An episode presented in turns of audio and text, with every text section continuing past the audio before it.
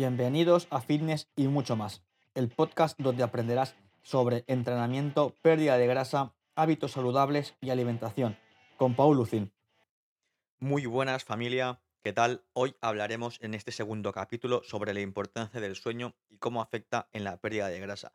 La verdad es que es conocido que un buen descanso nos ayudará a tener una mejor calidad de vida, pero ¿realmente sabemos cómo influye en nuestra salud el descanso? ¿De verdad afecta el sueño en el proceso de la pérdida de grasa? Bueno, lo veremos en el capítulo de hoy.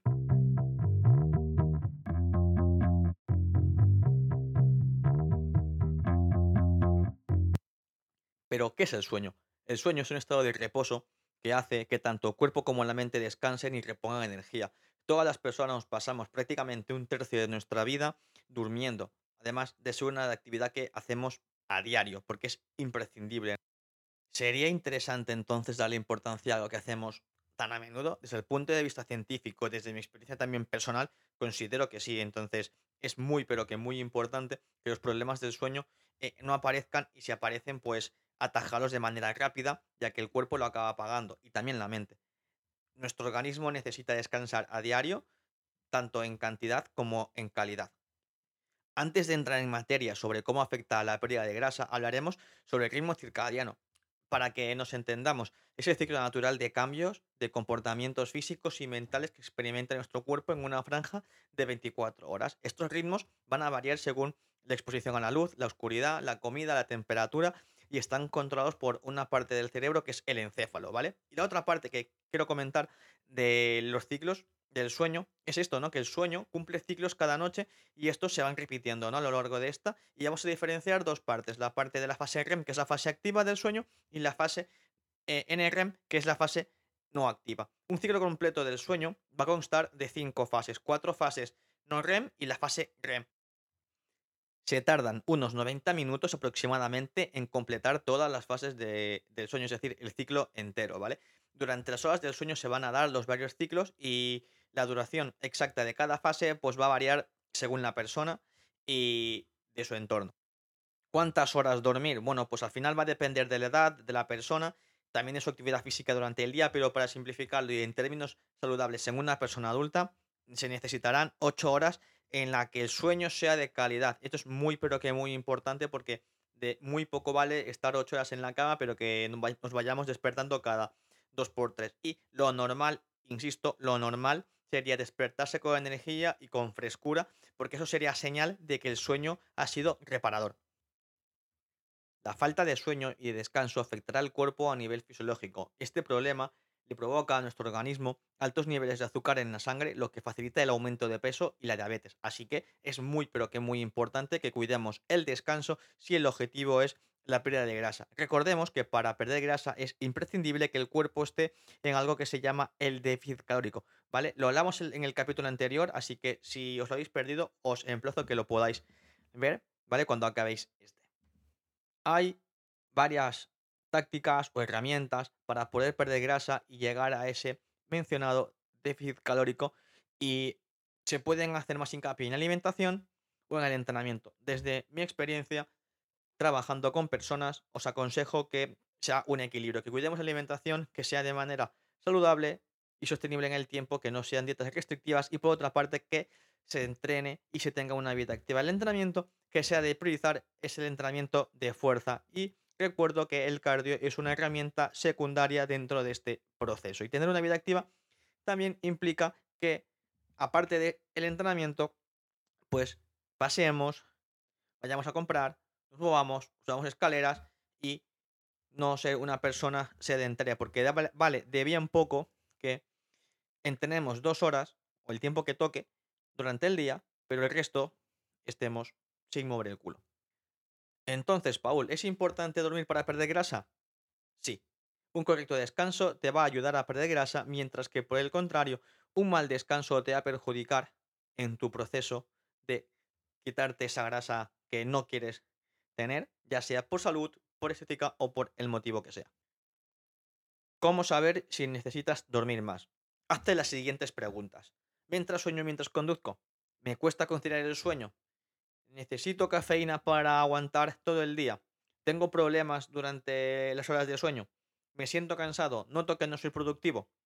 Si has respondido que sí, algunas de las preguntas anteriores, es que necesitas tener más horas de sueño y sobre todo que sean de calidad.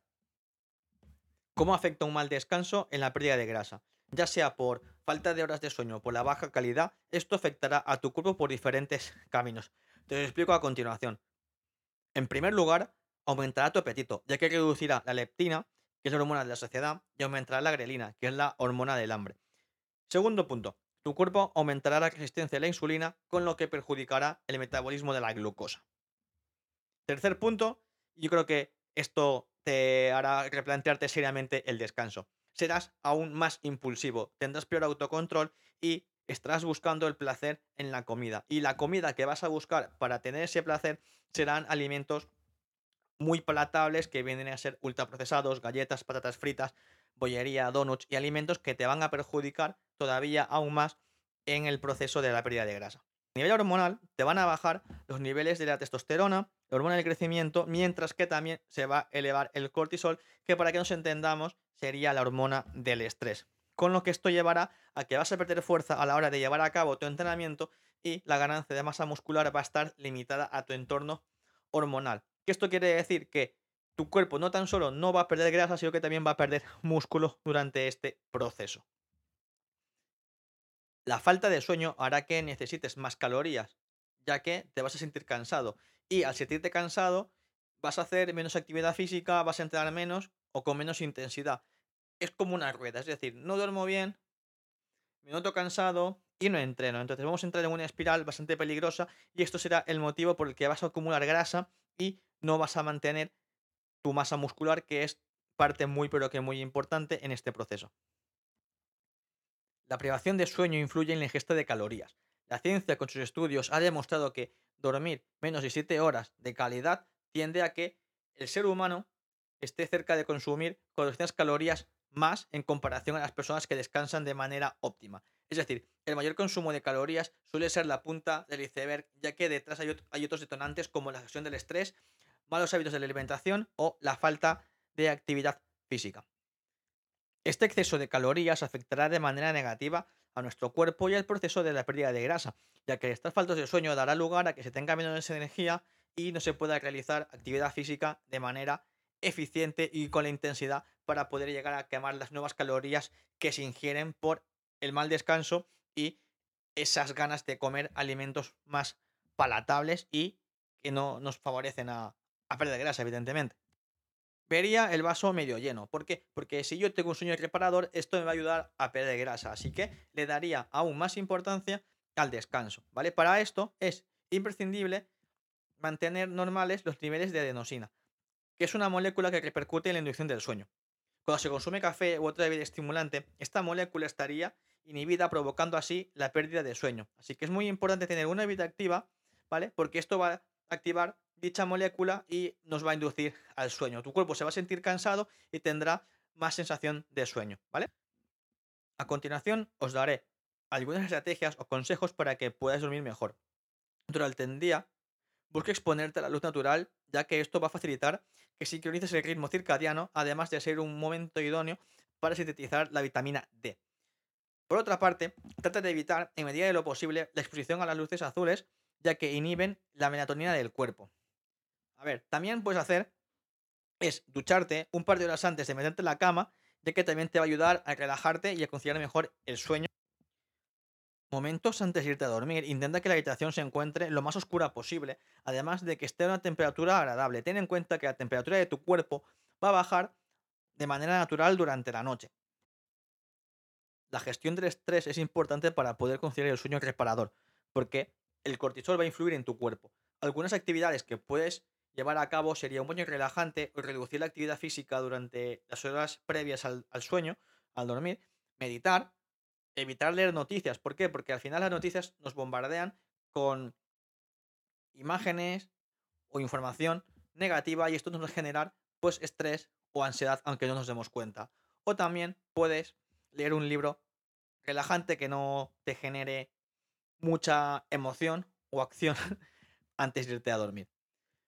Por último, las conclusiones. El sueño es un estado de reposo que hace que el cuerpo se recupere tanto a nivel mental como a nivel físico, ¿vale? Las horas óptimas de sueño va a depender de la persona y de la edad, pero para simplificarlo, una persona adulta tendrá que dormir 8 horas de calidad de sueño y hay que normalizar el despertarse con energía y con frescura, que eso sería señal de haber tenido un buen descanso. La falta de sueño va a repercutir en nuestro organismo de manera negativa. Esto hace que aumente los niveles de azúcar en sangre y lo que perjudique gravemente a la pérdida de grasa y facilite la diabetes. Para poder optimizar la pérdida de grasa, busca tener una actividad física elevada, prioriza el entrenamiento de fuerza y busca que tus hábitos de alimentación sean lo más saludables posibles. Y evidentemente, como estamos hablando hoy, cuida, pero muchísimo, el descanso.